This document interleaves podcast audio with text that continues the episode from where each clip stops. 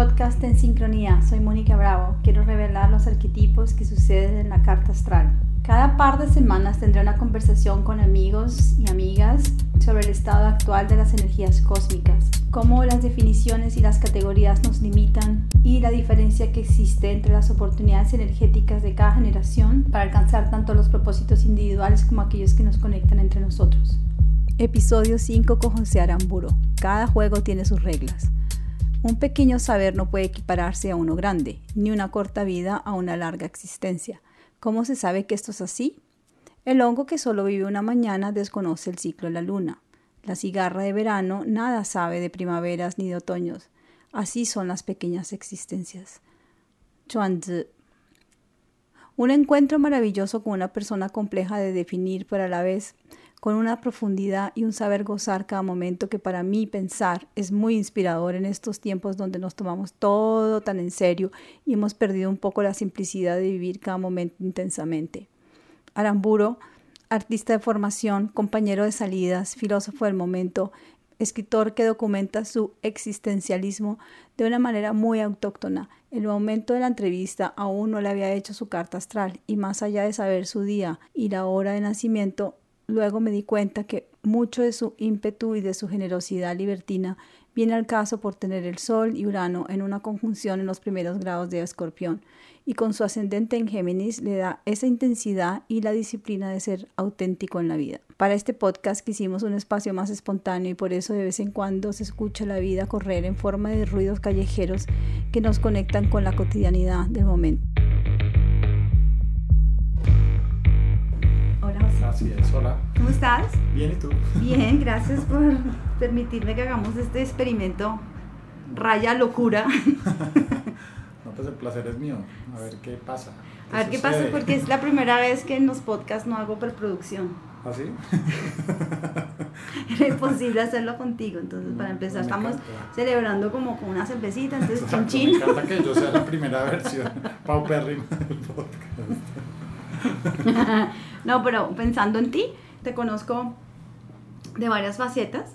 Hay varias cosas de ti que me llaman la atención para poderlas conversar. Una es que si yo tengo que pensar qué tipo de práctica haces, no te puedo definir y eso me parece maravilloso.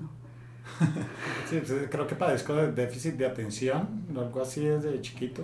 Entonces creo que me aburro de las cosas rapidísimo. Entonces eh, cuando, no, o sea, no he acabado algo, cuando estoy en otro me surge otro interés cuando no he desarrollado tanto uno. Me aburro rapidísimo de las cosas. Pero cada cosa que haces la haces profundamente hasta el final, en ese momento. Exacto, ¿no? Pues es lo más importante, pero hay un momento como que mueren las...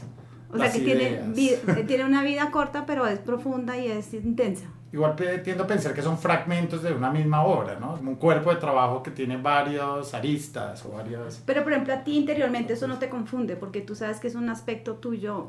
Si, por ejemplo, estás, eh, no sé, escribiendo o estás pintando o estás aquí en esta conversación, es un aspecto más creativo. Sí, no, igual, sí, pues no... Es como esa idea casi, no sé, existencialista, como si nada, o sea, específicamente tuviera tanta importancia. Ese es el punto, creo. Pero tiene importancia en el momento que lo estás haciendo. Claro que sí, no, pues, sí lo tiene, exactamente. Todo tiene importancia cuando, pues, cuando lo hago porque es el, lo estoy haciendo y es el foco en el que estoy poniendo en ese momento. Viéndolo desde afuera, nada, o sea, nada es tan importante, o sea, no, o sea, si no lo hiciera, no sería importante que se hiciera. Y eso me parece importante del arte, o eso es lo que me, me gusta del arte. Y es que no tiene como ningún valor para mí, como ninguna... Tú tienes un desapego absoluto en el valor que la gente le da al objeto o a la situación, a la experiencia. Tú no le das ese valor igual que se lo da la gente como esa seriedad, como soy artista y soy importante y todas esas cosas. Sí, no, hago ciertas cosas que para mí tienen la misma relevancia todas y cada cosa como que agarra vuelo aparte, ¿no? Hay cosas que tienen más recordación para una gente que otras, pero es como tú dices, yo creo que la gente me completa a mí de fragmentos, de pedazos.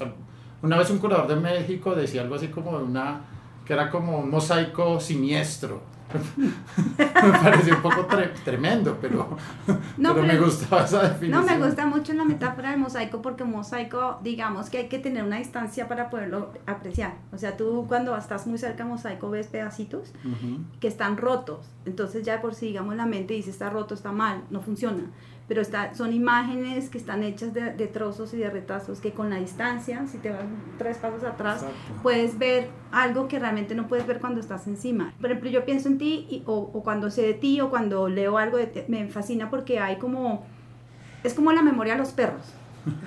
¿Sabes? Que tú, te- tú tienes un perro y, y lo ves cuando es chiquito en la casa de los amigos y luego te vas, no sé, de cinco años y cuando vuelves el, el perro está tan feliz de verte que se hace pipí y uno dice, pero que, y el perro no se acuerda que ha pasado todo ese tiempo, sino que continúa en el momento.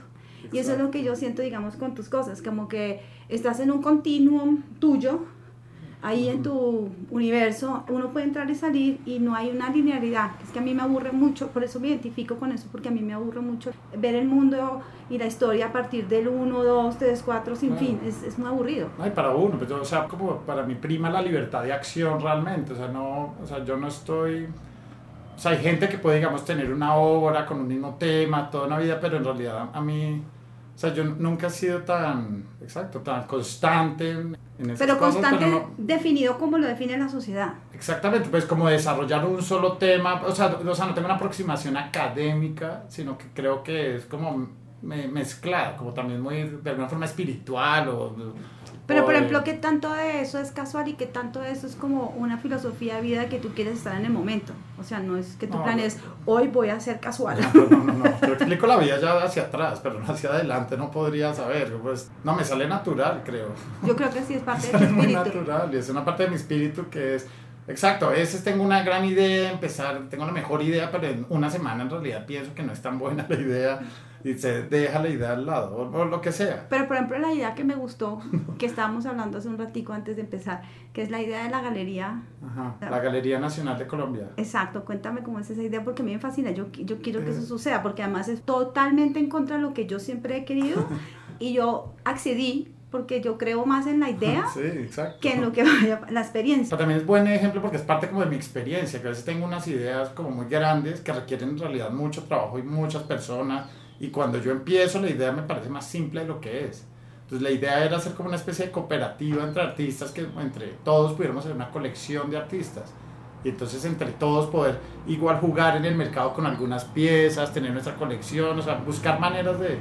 de- Trabajar con el lenguaje del mercado. de tra- trabajar, pero con, nos, Con la pero- autonomía. Con la autonomía de, so- de ser nosotros dueños, o sea, las personas que colaboraban con la colección. Entonces logré, igual logré como políticamente, logré una gran colección, pero después se detuvo porque no encontré un lugar que no- donde se pudiera Porque la alojar colección necesita un espacio un físico. espacio físico para alojar las piezas. Claro, Entonces, el concepto era genial, o es el genial. concepto es genial. Entonces, eh, pasó por muchos momentos. Al principio, eh, habla- yo me acuerdo que hablé con una- unas curadoras jóvenes que nos ayudaran a armar esto, pero después, hablando con artistas, eh, dijimos, no, nada de curadores, hagámoslo todo entre nosotros, no hace falta. Era como una, una cosa muy de revolución, casi revolución de, de cambiar el... Pues de cambiar el orden de las cosas. Exactamente, a ponernos... Adquirir el, el, digamos, el, el- autonomía Era que... así, un statement político también, Men- totalmente. Era Totalmente. exactamente. Y, y también esa idea de los el mercado del arte, que usa las obras de arte y la gente hace como unas fortunas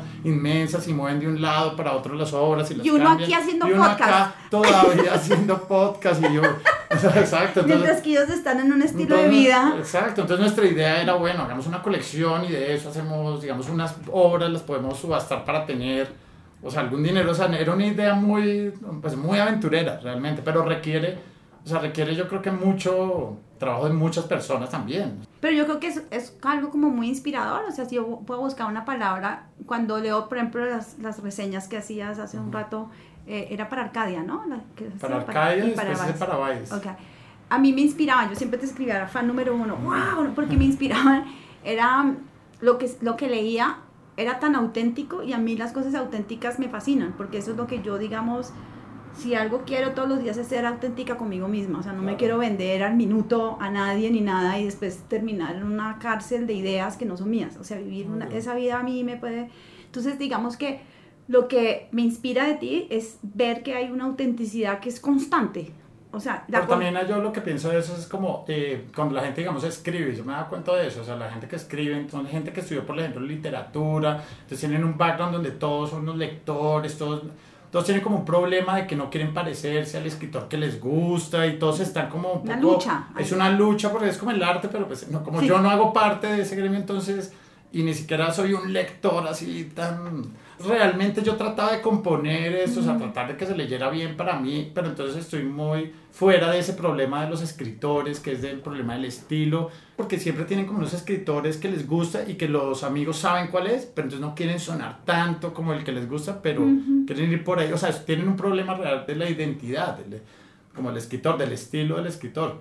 Y cuando empecé a escribir yo creo que, o sea, funcionó muy bien y pues mi, como decía mi jefe de Arcadia le encantaba y decía, no, es que es el, el hombre es el estilo, me decía.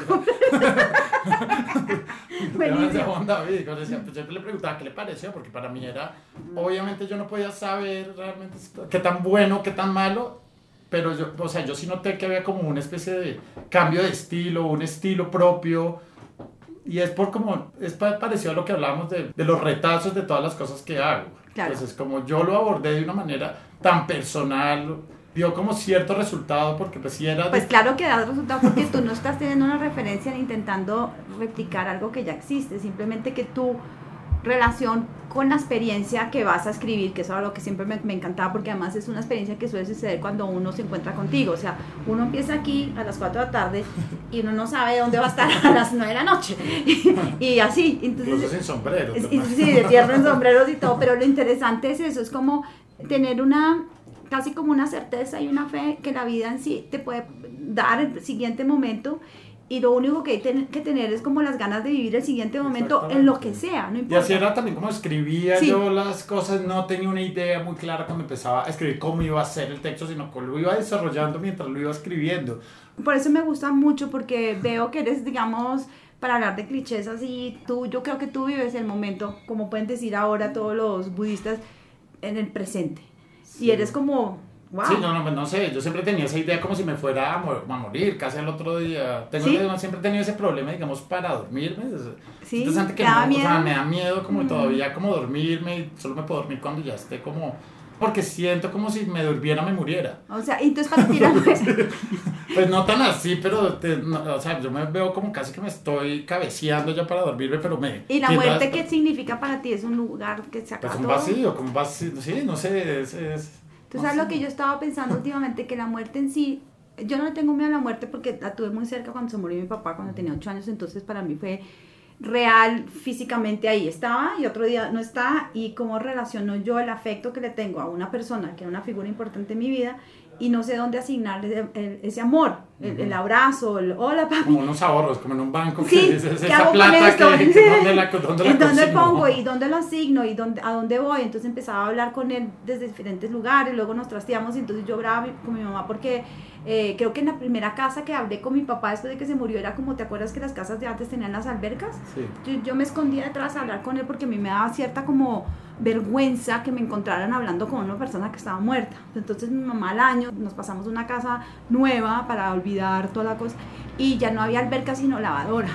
Y el, la crisis, porque ahora ¿dónde, ¿dónde hablo con mi papá? Pero siempre fue como esa búsqueda. Ahora cuando yo pienso en la muerte, porque es algo como un tema muy de cada día para mí, es más yo no tengo miedo a la muerte, pero lo que sí trato es no tener una vida sin propósito. O sea, yo no quiero vivir como el siguiente día sin haber hecho algo que diga, hoy hice, hoy fui feliz, hoy hice algo que me dio dicha. Y eso para mí, digamos, es la vida y la muerte, no vivirla sin propósito. Entonces no sé para ti qué significa la muerte. Pues yo no sé, igual yo siempre he sentido como que estoy un poco colado en la fiesta de la vida o algo así. me, me, me, sorprende más el problema de la vida, o sea, no entiendo muy bien, yo digamos no entiendo como el misterio de la vida, es lo que me parece...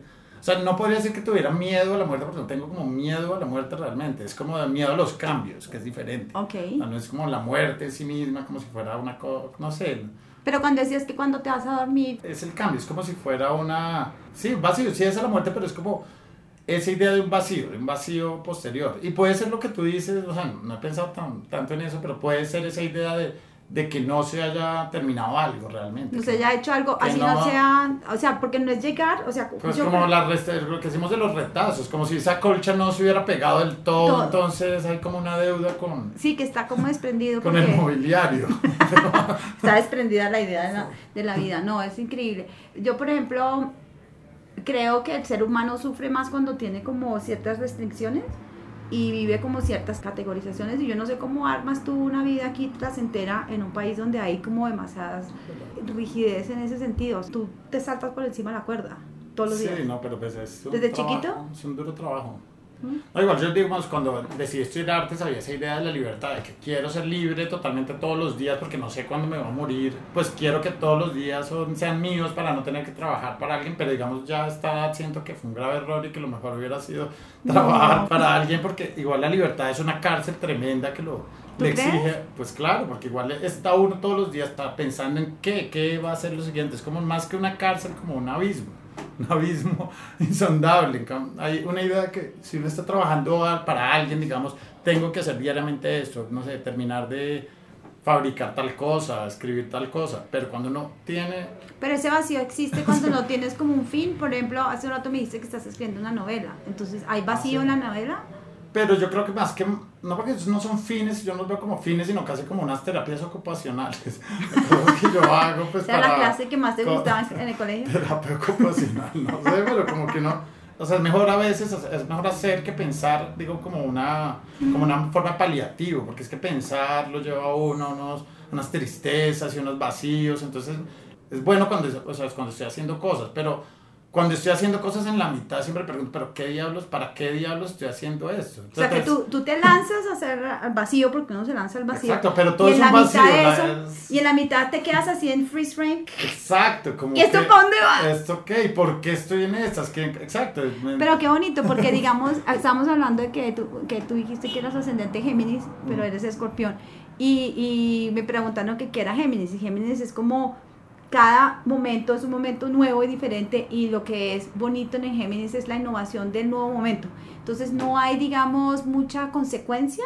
Y no quiere decir que sea mediocre, es, digamos que es liviano y es superficial en el sentido de que eh, este momento aquí, este momentico es perfecto y luego el otro momento, ah, pero allá, o sea, se- es la persona que se distrae, ah, y eso también, ah, no, pero eso también es, pues y está volando, pero tú tienes un elemento escorpión que hace que tú también estés buscando algo más profundo.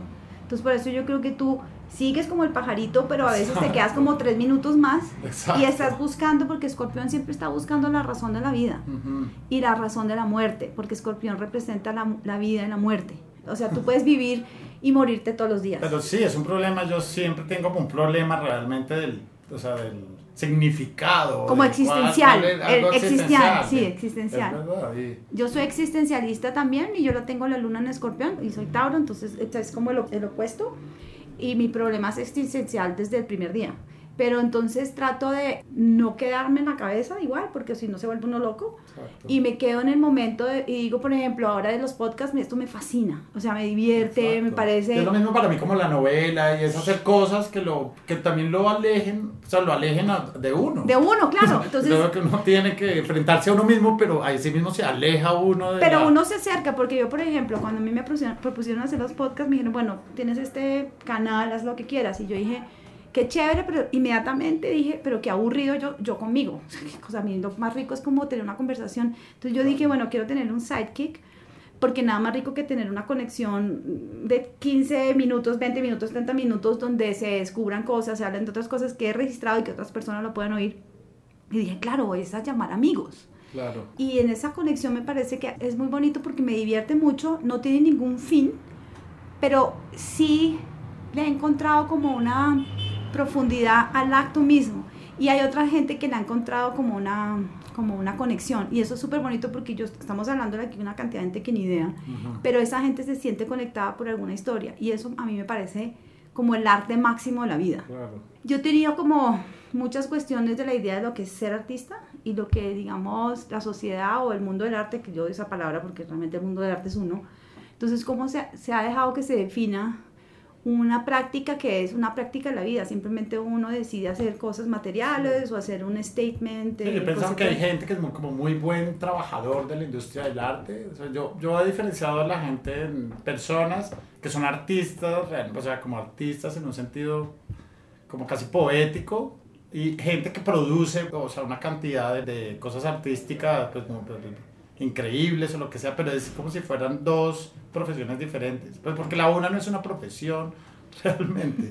O sea, como que hay artistas profesionales que van al estudio, tales horas, producen unas obras que llevan a galería, que son parte de un sistema de, de venta. Y hay, y hay gente que no, no sé, ni siquiera como el mundo del arte, sino como que uno puede ver casi desde afuera, casi qué sé yo, la mencha, o gente que es como que está haciendo muchas cosas que en realidad inspira, que, que no se podrían definir en un campo, pero realmente están dentro de un vacío, del vacío de una sociedad que tiene unas profesiones, que la gente tiene un rol, y hay gente que está navegando entre esos Claro, que son los, los, visionarios, los maverick, pero también son los que no están representados. Mm. Y resulta que el mundo entero requiere, porque le hemos dado poder a eso, de que todo sea una representación de algo o tenga una afirmación o una validación de una autoridad. Y resulta que uno como artista, a veces al principio, uno no se da cuenta quién le, da, le va asignando ese valor y después de una vuelta así de 10 años o 8 años o 8 meses o 3 días,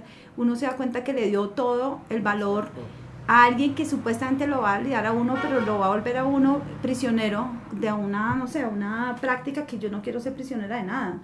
Porque la idea de ser artista es esa idea de ser bueno, libre. Pero tienes ese momento de conciencia de eso, pero yo creo que hay muchos casos donde, la, digamos, yo siento que yo desde chiquito nací, no sé, como rebelde o algo así, como una rebeldía. Yo soy rebelde. pero nací rebelde y desde entonces nunca, nunca ni, o sea, nunca pensé en esos eh, mecanismos ni en esos sistemas, porque además lo abordo a la gente como un igual realmente, entonces nunca he tenido eso como llegó hasta el curador, o, o sea, no me importa realmente, me da igual las personas, sino en un sentido más profundo sí me importan.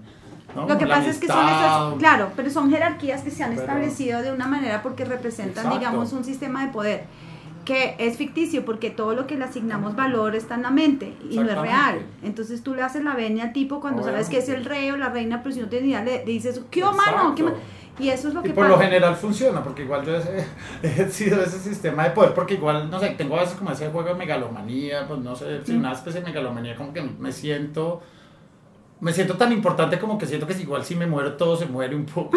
Total. Entonces, pues no.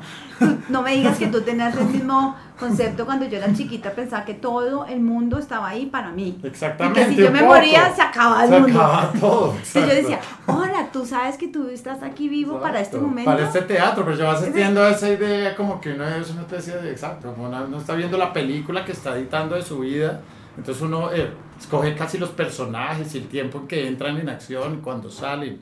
O sea, como, igual yo siempre pensaba como en esa idea cristiana pues, o católica, que uno se muere y le pone la película de la vida. Sí, sí, los tres minutos antes. Es lo que quisiera que, como que la película quede pues bien. Exacto, que si llega un personaje que no, no está aportando mucho, pues sale a otro, entra otro personaje o algo. O un tiempo muerto, tiempo muerto. pero, siempre he tenido esa idea, no sé, como no pero desde, sí, desde chiquitos, desde la universidad, tenía esa idea como el poder de uno, como el poder de la, de, para mí como ser artista también, tener como una especie de, de autoridad de la que le da la libertad, algo así. ¿Y qué es ser libre para ti? Pues ser libre, pues no, no, pues es imposible saberlo ya. Ser libre es como tener una, obviamente como un rango de acción, de, de desplazamiento, de pensamiento, pues indefinido. O sea, como decir hoy mañana a dormir hasta tarde, hoy no hoy voy a, hoy voy a desayunar, es una bandeja paisa. ¡Eso! si tú me preguntas qué es la cosa más importante para mí en mi vida, es poder tener ese sentido de libertad, de poder decidir en, en este momento, si me da la gana. Dejarlo todo irse a otro lado. Chao, Exacto, exacto. yo no guardo cosas, yo sé de esa idea que yo podría vivir en un cuarto de hotel realmente, no necesito tener, sí, no, que no, pues tengo cosas, se me regalan, pero yo no, no soy como de, digamos, de decorar casas, de, de lograr un el hogar, ¿no? O sea, yo podría vivir en un cuarto de hotel. No, yo sí tengo como unas cosas que me traen a, a lo material, pero es más como la libertad de movimiento y la libertad de poder ser yo misma. Por la libertad de moverse sin tener que uno quedarse dos meses mientras cierra mil cosas. Ah, no, yo deja, pregúntame dónde he dejado todas las cosas en todos los lugares donde he vivido. Y entonces así, así, eso era antes de internet y todo, porque ahora van a hacer Google, entonces ya llega el señor en media hora y te arregla el parque del apartamento. En esa época yo llegaba y hacía así, miraba atrás y decía, bueno, y me iba y no volvía y a los tres meses me llamaba la persona, ¿dónde está? Y yo, ya no, ver ¿qué hago con las cosas? No sé. Y me botaban todo. Yo, ah. Roma, salí por la puerta, miré atrás y dije, gracias, chao. París, Londres, no, todo donde voy, voy dejando todo. Voy pues dejando. pues igual. Yo salía de fiesta un jueves y ya el sábado llegaba casi desnudo porque iba dejando todas las prendas. olvidado que salía con una, podría llevar con un zapato. Lost and found. Exacto, como el desapego. Pero yo creo que es, es bonito tener desapego en una vida para poderla vivir de verdad. Porque yo creo que todas las cosas que nos cargan, sobre todo las ideas, no nos dejan vivir y gozar. Y uno vino por otro aquí- lado, uno ya no valora. A mí esa idea. Pero después yo decía, ¿qué pasó con ese saco tan divino que tenía? Yo soy muy desapegada, pero hay cosas que uno le da valor. Me da como una rabia el segundo, pero ya No, sí hay claro. que hacer como un... Un luto. A mí, por ejemplo, no sé si has oído el Maricondo, ¿no? ¿Has oído Sí, la he que- oído, pero no la he visto. Es buenísima porque es muy, eh, tiene, digamos, yo te digo en, un, en una frase lo que significa. Y además no Algo es... así como si no te hace feliz, bótalo. Sí, lo que pasa, pero es una, es una enseñanza como súper bonita porque es muy compleja y tiene muchas capas y tiene que ver mucho con filosofías orientales. Y es como... Eh, sí,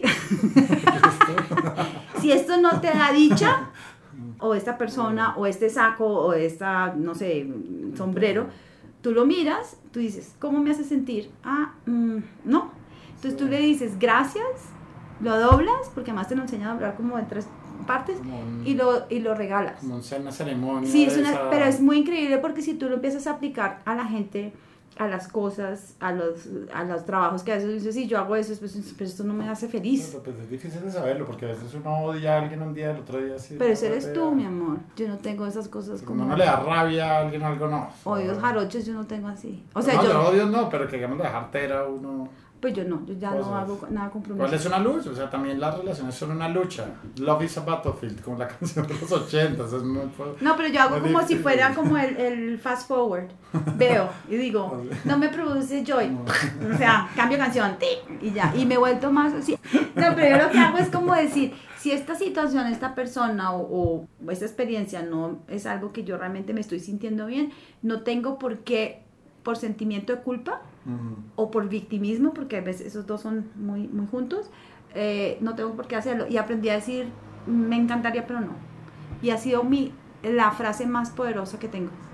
wow, sí, qué chéverísimo, me encantaría. ¿Sabes qué? Pero no. Me libero, o sea, no digo no, sino, wow, sería increíble, pero no, pues eh, la próxima.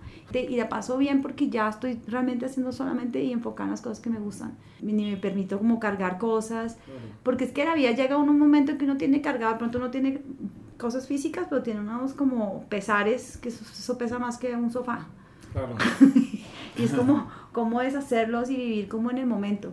Y yo sí creo que uno puede llegar a la vejez o a la edad que uno quiera llegar feliz. Lo mío es ignorar. Lo mío es de esa gente como, ¿cómo se llama? Como que hago de cuenta como si no existiera. Pero por ejemplo, tú, si tú te encuentras con alguien que no, y yo te digo hola y te hice Es daño. que yo supero las cosas muy rápido. Tengo, no sé, que como que hay, hay gente con la que yo tengo pro- problemas o lo que sea, pero yo siempre siento que eh, el siguiente vez podríamos ser los mejores amigos otra vez. O sea, que tú así. perdonas rápido. Yo, pues, yo perdono rápido, pero porque igual no quiero tanto de pronto.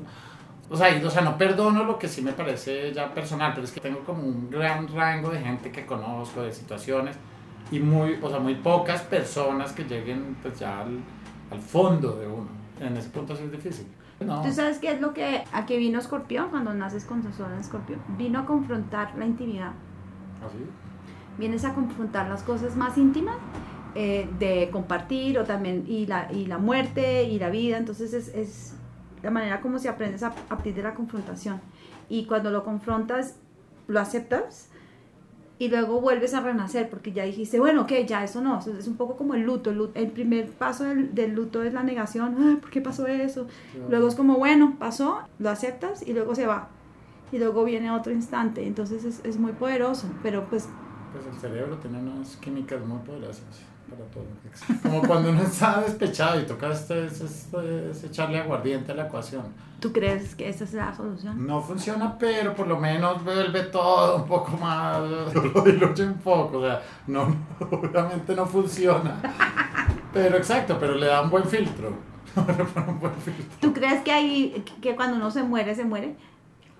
Yo creo que sí, pero es muy difícil saberlo porque la mente de uno es como el- la mente humana que no está preparado para entender el infinito, es el infinito, o sea, la, la nada es una forma de infinito que es imposible de entender y además con la idea humana de que es de que tiene un alma y un espíritu que no nunca morirá. Yo creo que uno se muere y no pasa nada, pero no sabría cómo, cómo es el mecanismo. Pero pues para mí la gente se muere y Y ya. Ya, o sea, es un fin. Lo que pasa es que es exacto, es como, es tan difícil de... Como una película. Como la eternidad y el fin son de los, los- esos dos Que extremos que, no tiempo- se pueden... El tiempo no existe. Exacto. El tiempo solamente se puede percibir a través de la memoria. Yo sí creo en la trascendencia, sí Pero creo el tiempo en... es de percepción, eso es Total. esas... Para mí el tiempo es como los hard drive y de pronto la guardas como en el lugar número uno del folder, pero hay otras cosas que uno deja en otro folder, otro folder y de pronto uno lo saca del drive. Pero es como tener el SIM card, pero no tener dónde verlo. Pero hay veces puedes llegar por una emoción. No, yo sí creo en la trascendencia, creo en eh, la ¿Cómo vida crees espiritual. tú? ¿Cómo, que, cre- ¿Cómo crees tú que uno se muere qué? Yo creo que uno, yo creo que uno escoge la vida que viene. Yo sí empiezo a reírse. Yo, yo escojo la situación, yo escojo la familia, yo escojo el país. Ya, yo ya Así. entendí por qué escogí Colombia. Hay, unas, hay un lenguaje en Colombia que es muy interesante trabajar. Colombia es un país que tiene, por ejemplo, muchos recursos y somos una de las cosas increíbles de ser colombianos que somos muy recursivos, que la memoria que tenemos es de chorlito, se nos olvida al día siguiente, eso es una gran maravilla. Pues ser recursivo es como hacer con pocos recursos. Pero eso no es decir- Sí, pero es lo más, lo más increíble y a mí me ha servido en mi vida lo recursiva que puedo llegar a ser cuando entre menos hay o menos situación, yo me invento algo de una. El país, el país a que no se vara. Exacto. Que vende paletas. en Sí, desierto. donde sea, o uno dice, no, tranquilo, yo me imagino eso, eso es una cosa muy colombiana, que hay cosas negativas de, de, de la energía colombiana, que es muy reactiva. Entonces aquí nadie responde, todo el mundo reacciona. Entonces yo te digo, bobo, no sé qué, tú, bruta, ay, y no hay un espacio como, no, pero es que yo estaba un poquito, o sea, nadie está en contacto con sí mismo, sino que están en contacto con la reacción. Y yo tuve que trabajar muchos años con un maestro taoísta chino que me enseñó a ver cómo era esta energía tan fuerte. Porque yo hice mucho tiempo tai chi y entonces en el tai chi tú estás mucho tiempo contemplando. Si a ti te atacan, tú quedas quieto. Cuando la energía viene las transformas, pero tú no vas a atacar a nadie ni decirle a nada. Entonces aprendí cómo a esperar a que pasara el momento y eso me dio una visión completamente diferente. Las películas de Steven Seagal, pero lo mismo. La Bueno, llegaba y usaba Bruce Lee, por favor, hablemos bueno, de Bruce Lee. el. Eh, no, eh, él hace Aikido, pero Aikido viene del Tai Chi. Entonces Claro. viene de China, él ya va al Japón. Y es increíble porque tú esperas, pero tú usas la energía que te, que te viene, la usas para ir al otro lado. Y aprendes a observar, te vuelves un gran observador. Entonces yo me he vuelto, y por ejemplo acá lo interesante es que la montaña, nosotros siempre estamos mirando la montaña. Ujú. Pero cuando ya empezamos a subir a la montaña, a ver abajo, la sabana, te da una perspectiva. Y si uno utilizara esa, digamos, esa metáfora en todas las cosas, uno puede aprender a darse cuenta que nada, nada, nada es el final del mundo y todo va a ser ok y frescos. O sea, Sí, lo que sé, exactamente. Como-. También uno está ahí sí esclavo, como esclavo de una posición donde uno está, desde donde ve las cosas y lo que uno- Pero la montaña te da... No, pero la esencia no es como cuando la gente está en muchos problemas y no ve No. pero si usted la pone en otro lugar ya La todo perspectiva. desaparece Claro, realmente. por ejemplo, hay una, una palabra que a mí siempre me gustó mucho cuando empecé a estudiar todas estas cosas, era la ecuanimidad. Y la ecuanimidad, yo siempre, porque soy muy visual, siempre la ponía como, para ser ecuánime, uno sube al, al páramo Ujú. y tú me llamas y me dices, se está inundando Bogotá. Y yo te digo, ¿en serio? Yo desde acá no veo nada. Porque yo tengo una perspectiva donde no hay, no es el final del mundo. Para ti es el final del mundo porque se te inundó en tu Claro. estudio. Y perdiste todo. Y eso no es que sea bueno ni malo, simplemente la perspectiva cambia según la posición Claro. y la condición que tú tengas. Si desayunaste o no desayunaste, porque pronto si comiste, te comiste una arepita y una bandeja paisa y se inundó uno y dice, pues, ¿Cuántos divorcios por gente que realmente lo que estaba era tenía hambre? pues ha escalado eso en unos niveles. pero eso por ejemplo, que se hubiera, se hubiera ahorrado todo ese drama con una, con, un- con una, una comidita. con una comidita, con una... Pero no, yo sí creo en fiambre. eso, yo creo, yo hice toda una obra que tenía que ver con el destino, que tenía que ver con los textiles y eso, porque quería ver por qué había nacido en Colombia. Porque yo desde que me conozco, yo me quiero ir. Pero yo siempre vuelvo y subo a la montaña. Este fin de semana me voy a la montaña. La montaña para mí es muy... El, pa- el paisaje de este país es súper importante. Yo no sueño con arepas, yo sueño con la montaña. No, en Bogotá igual eh, sí he pensado pues se tiene digamos esa idea de, de- ver la montaña y que hay una idea de que uno nunca está realmente perdido porque sabe hacia dónde queda el norte y el sur por la montaña Eh, o sea obviamente eso tiene que tener una Eso, eso marca muchísimo. marqui- marca muchísimo como pero también eso yo creo que puede ser como malo a veces yo creo que es algo que es negativo en el bogotano porque hay una sensación de seguridad o algo así como una hay una Sensación de seguridad que se deshace en otro... Cuando te vas a otro lado. Yo, por ejemplo, lado, yo no entendía a los peruanos, a los limeños, por un tiempo, no los entendía porque los trataba de descifrar y decía, no entiendo, esta gente como que se me, se me sale de las manos. Y fue a Lima. Ujú. Y cuando vi el paisaje, entendí. Pues Porque hay mucha eh, neblina Ujú. y el mar y el cielo no se definen. Mm. Son personas que yo percibo que no se definen tanto como un colombiano, porque hay una definición en el paisaje. Esos nubes, esos montañas y esos lluvia. O sea, es muy Sí, definido. ¿no? y, en el, y el lugar de la gente en el paisaje, porque, o sea, ¿me entiendes? Acá, la- o sea, vemos en Bogotá que está tan, que está como claramente la diferencia entre el norte, la gente del norte, la gente del sur, y que eso sea, obviamente, no solo lo sabe la gente, sino que está, No, la montaña está permanentemente Lo define. definiéndolo. No, yo sí creo mucho en eso y, y- y yo investigué un poco de por qué ha nacido aquí y yo soy, pues, debido a la muerte de mi papá me volví muy trascendental para tratar de entender porque de verdad no entendía cómo las monjitas decían que se había ido al cielo y yo decía, pero un segundo, o sea, no, no, no entiendo bien. Y empecé a estudiar, eh, pues a leer mucho filosofía y encontré como las filosofías orientales y cuando empecé a leer eso me, me sentí como que tenía que ver mucho con lo que yo realmente pensaba. Y entonces yo siempre tengo el chiste que digo que yo, yo soy china, pero eh, parezco colombiana, pero, pero soy porque sí, esas filosofías siempre han sido para mí como naturales, entonces no lo cuestiono. Y estudié astrología, estudié una cantidad de cosas. De pronto es una pereza mental aceptar de que yo creo en eso porque me justifica todo. Ujú. Que vivo muchas vidas, que eso- me lo justifica todo. Entonces, cuando empecé a No, creer pero en es eso- todo lo contrario, me parece que es una manera buena de... No, me Pues para que te- tenga sentido realmente.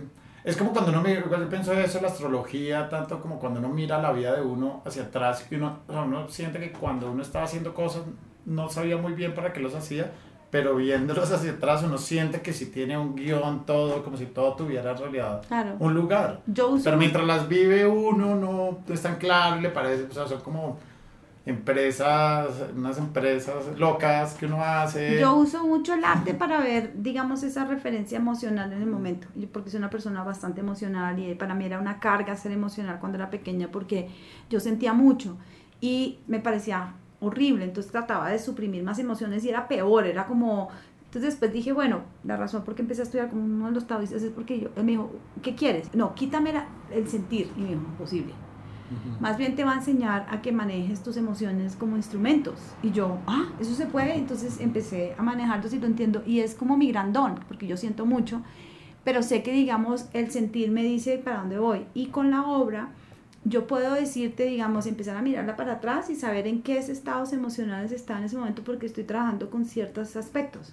O con la vulnerabilidad, o con la idea de la trascendencia, o con cosas a veces. Un el poco- nombre. Una obra. La obra se llama Vulnerabilidad.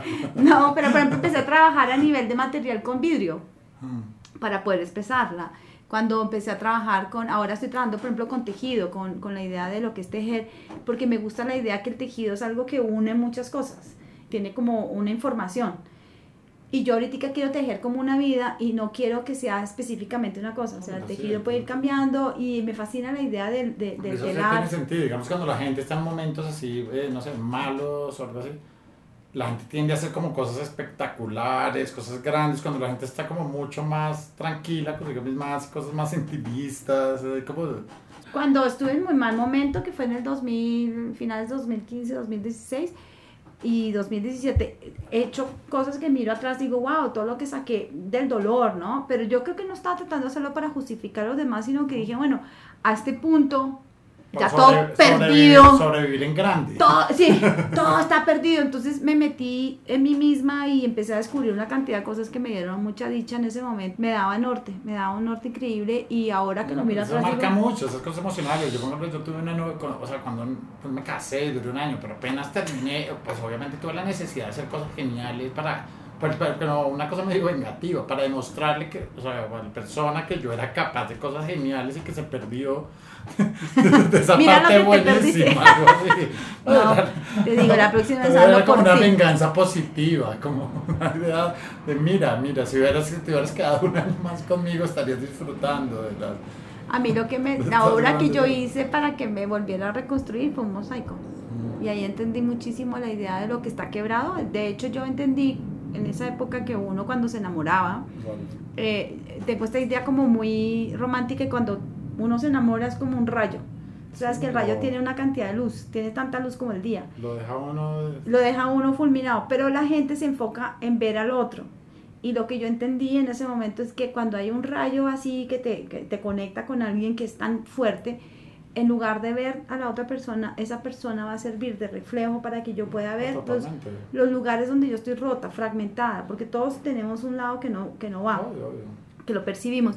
Yo, dije, wow, eso está increíble. Luego dije, voy a hacer una obra con vidrio roto. Voy a hacer una obra con vidrio roto y resulta que con el tiempo entendí, cuando empecé a hacer los mosaicos en, en Alemania, me corté y entendí que ya había entendido que era la idea del amor y el amor no era con alguien sino hacia mí, que yo, yo tenía que volver a como poner juntas una cantidad de, de, de pedacitos y los iba a volver a poder. Y ahora que lo veo desde la distancia digo, wow, estabas tan mal, tan mal, pero ya estoy bien, ya lo puedo ver y digo, "Uy, salí, pero sí hubo momentos de unas crisis que Sí, dije, conozco momentos, hay momentos de las obras de uno, como cuando uno, digamos, yo me acuerdo de épocas que fueron dolorosas para mí por varias razones, y pues justo después uno las veía como con una especie de, yo creo que las veía como que fue lo peor que he hecho, pero después con tiempo ya todo tiene mucho, mucho valor, sentido, o sea, claro. mucho más valor que el que tenía. Muchas cosas como pinturas que decía como un año después decía, pero que yo estaba muy mal, cosas más feas hacía, pero después, cinco años después, wow, Wow, increíble. son genios. Son geniales. O sea, como que todo, eso también, todo va cambiando según como la, exactamente, la estabilidad de uno, como, como más estabilidad, como la manera sosegada, que uno, el estado de sosiego, que uno puede ver las cosas. entonces tú, tú has pintado, De hecho, de todo, he pintado, todavía pinto, pero pues ya mucho menos. Dibujo, o sea, yo soy como un Da Vinci, como una, Ah. pero, de la pero todo, todo regular. Como un renacentista, pero... Entonces he hecho de todo, o sea, desde esta performance al principio de la universidad. ¿sí? Pero también tienes un colectivo. Tengo un colectivo con Sofía Reyes, que es Ujú. cucaracha, señala, ya tuvimos en la reunión, lo teníamos un poco descuidado, pero ya vamos este año a volver a... Y por ejemplo, tener un colectivo te da una fortaleza diferente. Es diferente, es... La estructura. la estructura es genial. A mí me gusta mucho el colectivo porque es... O sea, además porque tengo una muy buena comunicación. Pues ya tengo una muy buena comunicación y es como... eh, obviamente la forma de abordar las cosas es muy diferente. o sea, porque es casi más científico casi. Es diferente hablar de uno mismo porque el arte también es un ejercicio un poco de la, de la vanidad. Cuando uno hace cosas con alguien, ya casi como que ve Hay una entrega de otro una tipo. entrega de otro tipo y uno empieza a crear un arte que no tiene nada que ver con uno, sino como una conversación, con lo que estás haciendo, haciendo acá, digamos. Entonces se libera uno, o sea, es como la acción de eso es mucho más liberador. Eh, no tiene la intensidad que cuando uno hace las cosas Ni la y la soledad y Sí. cuando uno va a hacerlo, entonces, pero es todo como una especie de... Es menos solemne. Exacto, igual cuando uno hace cosas de- por- o por menos arte de uno, todo es como una especie de parto, todo difícil, ¿no? o complicado. Trágico, en ¿no? cambio, con el colectivo es casi como unas vacaciones, como que es diversión. diversión, como que estamos haciendo obras que nos gustaría ver entre los dos, cosas así. Entonces es muy, a mí me Pero gusta eso- mucho. Pero es diferente, o sea, pero no tienen, o sea, son dos mundos diferentes. No es algo que yo quisiera hacer nada más, ser un colectivo, ¿no? O sea, a mí me No, porque- porque tú tienes enfrentarme una- a, mi, a mis problemas. Claro. ¿Y qué viene ahora? ¿El libro? Vengo, si viene una novela que llevo buen tiempo, me cuesta mucho trabajo porque soy, soy nuevo en esto, esa es mi frase favorita ahora. Soy nuevo en esto. Perdón, soy nuevo en El esto. título del libro. Son nuevos. Soy nuevo en esto. Entonces tengo esta novela y estamos haciendo con Álvaro, otro escritor, estamos haciéndole un libro ahí para, para, para Instituto de Visión de los cinco años, que es un proyecto buenísimo porque tiene cosas, mm, va increíble este libro. Ah, qué bueno. Sí, ¿Y tú ahí vas a escribir o estás haciendo Vamos a escribir con Álvaro, vamos a hacer como a dos manos, porque sería que con, con Álvaro Robledo. Ok, ah, chéverísimo. Estamos empezando ese proyecto que es hacer un contenido como nuevo, que es genial porque es como hacer una especie de, sí, de libro entre los dos. Y pues ver qué pasa este año. Porque es que yo no tengo, es que yo eh, tengo, no tengo planes tan largos, porque como te digo, no sé si me vaya a morir. O Yo sea, que tam- no, me da miedo incumplir, poner una cosa en octubre y que no llegue hasta allá. No, claro, yo aprendí a vivir así, eso es increíble, porque eh, estoy más relajada y realmente vivo en el momento. Y voy tomando como decisiones como a la, a la medida. Y entonces me comprometo un poquito. Yo, por ejemplo, decisiones de no tener hijos fueron necesarias para mí para no comprometerme a largo plazo. Eh, yo no tengo plantas que requieran Ah, no, un total. par de cactus. Compartimos todo eso. eh, Yo no animales. tengo nada que me apegue a un lugar para nada, que no pueda irme porque me toca esperar un favor, que alguien haga. Sí, no. no. Yo lo que pasa es que, so- por ejemplo, soy muy autónoma, y siempre he sido, y, y lucho por mi autonomía. Es decir, decido hoy que todo se quema o todo se va. O sea, yo no me preocuparía, por ejemplo, irme a Nueva York y dejar todo tirado. Entonces, los animales es, es apego, los, los niños son apego, hasta los amigos para mí son muy importantes. O sea, el compromiso es que yo esté bien para No, poder estar ahí, pero no que te tengo que llamar porque uy, no Ah, sé. no, eso sí ya es como una, es como no, pero... una relación tóxica. Eso No, un pero es, un- es como la dependencia. Y yo, por ejemplo, creo que yo quiero vivir una vida muy independiente y para una persona independiente lo peor es crear codependencias. Claro. Pero uno las puede crear como, como automáticamente. Entonces, es Ajá. estar consciente de que, uh, esto que estoy haciendo de pronto... Pero es que cada juego tiene como sus reglas. Es yo, digamos, no podría definir como las relaciones son muy uno a uno. O sea, como uno tiene una relación con tal persona, es diferente a la relación con la que es una pesadilla, pero así es el juego. Este juego es así, es como si fueran deportes diferentes. Este es de contacto, este es, este es más ping-pong, este sí es. No es deporte, No. es. Solo vemos otros deportes. Esto es filosófico. Entonces, pero yo siento que cada. Eh, pues igual lo que tú dices, como lo- yo creo un poco en los signos, algo así como en la predisposición de la gente. Entonces la comunicación es diferente con las Claro. personas y crean unos sistemas y unos deportes diferentes. Completamente. Entonces realmente... No, yo no lo Yo no creo que yo tengo que tener este tipo de relación que es así. Yo puedo lidiar con cualquier tipo de relación. Diría yo, porque pues es parte de la vida misma, como, Claro. como descifrar las cosas. Bueno, entonces, a ver, pensemos una idea para cerrar. Exacto. ¿Nos morimos? No sé, es buena pregunta.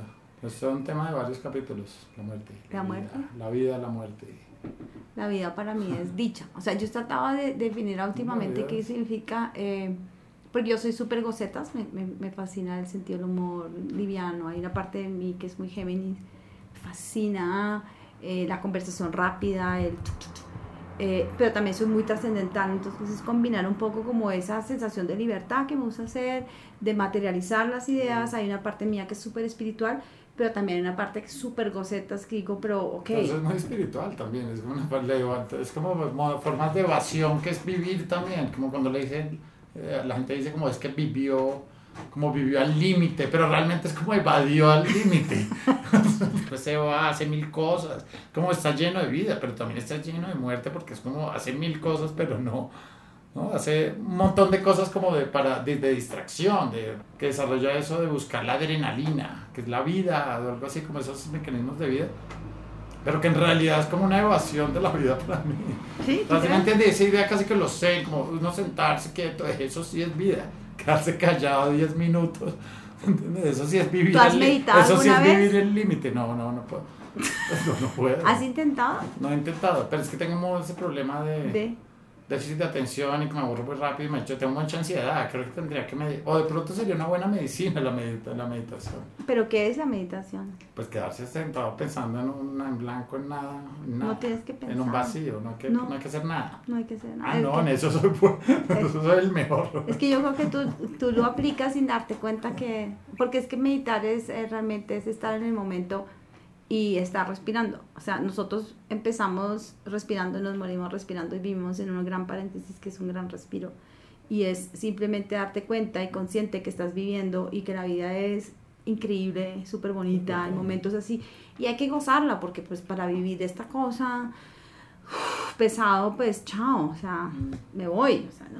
Y eso es, y es súper sencillo, súper sencillo. Yo creo que la vida es más sencilla de lo que parece y la gente se las complica demasiado porque la mente está todo el tiempo como calculando y está juzgando, bueno, malo, regular y comparándose. Pues acordarse uno cuando uno era chiquito en el colegio que digamos una tragedia era la peor tragedia que pues era la bobada que me puede dar risa hoy en día pero ya alguna cosa que era Sí. la peor tragedia que le podía pasar y que uno prefería casi Y- morirse que y realmente era cualquier bobada que a los, a los seis meses no importaba como la trascendentalidad de la vida es un problema también Lo que pasa es que el Realmente. ser humano llega a tener, si quiere, en todos momentos de su vida, un momento donde está más cercano a la vida que, que a la muerte. Y yo no sabía eso porque yo juzgaba mucho a la gente que no quería vivir. ¿Por qué? Porque en mi, en mi cálculo como a mi papá se murió joven de 37 años, me parecía el colmo que una persona se quite la vida. Entonces había mucho juicio, como cómo se le ocurre. Pero, y llego a sentir, porque yo en un momento muy específico sentí, dije, ah, ya sé lo que siente la gente antes de morirse, de tirarse por una ventana. Me sentí la persona más humana y más cercana a la vida que a la muerte. Aunque estaba pensando en la muerte, fue un renacer y entender. Dije, bueno, tengo una decisión que tomar, me quedo. Y me quedo con toda, me quedo a pasarla rico, a hacer lo que me gusta. Que cada día tiene un sofá, es como volver al, al comienzo de nuestra conversación. Sí, Uno se duerme, pero al otro día sabe que puede empezar todo diferente, casi volver a nacer todos los días. totalmente. Entonces tienes... ¿Tú planeas tus días? Pero así como el día entero, no. Algunas cosas, pero es como no el día, como la semana. Así como el día, pues las cosas básicas, comer y eso, pero no. Algunas cosas sí, pero no las pienso como en, tengo que hacer, eh, no, no hago como la gente que tiene un, hago esto y después para que con esto hago esto más gigante y eso, no, Ujú. sino que hago cosas muy simples, realmente pienso. Porque es eso, cambio, todas las semanas cambian tam- también para mí, o sea, yo no podría saber que, dónde estoy yo en ocho meses, realmente yo no podría saberlo. O sea que No tu nivel de saberlo. compromiso es en el momento. Sí, totalmente creo. Qué bueno, pues muchas gracias. No, pues gracias a ti, la, ¿Te gustó? Me la pasé. No fue tan, no te dolió. No, son muy entretenidos. Y no nos tocó emborracharnos. Exacto. bueno, muchas gracias. por- Gracias a ti. Los invito a seguirnos escuchando cada 15 días. Igualmente visitar mi página web donde existe un archivo de influencias visuales y también místicas, donde centro todas mis pasiones, donde también puedes conectarte conmigo si quieres una lectura de carta astral en línea.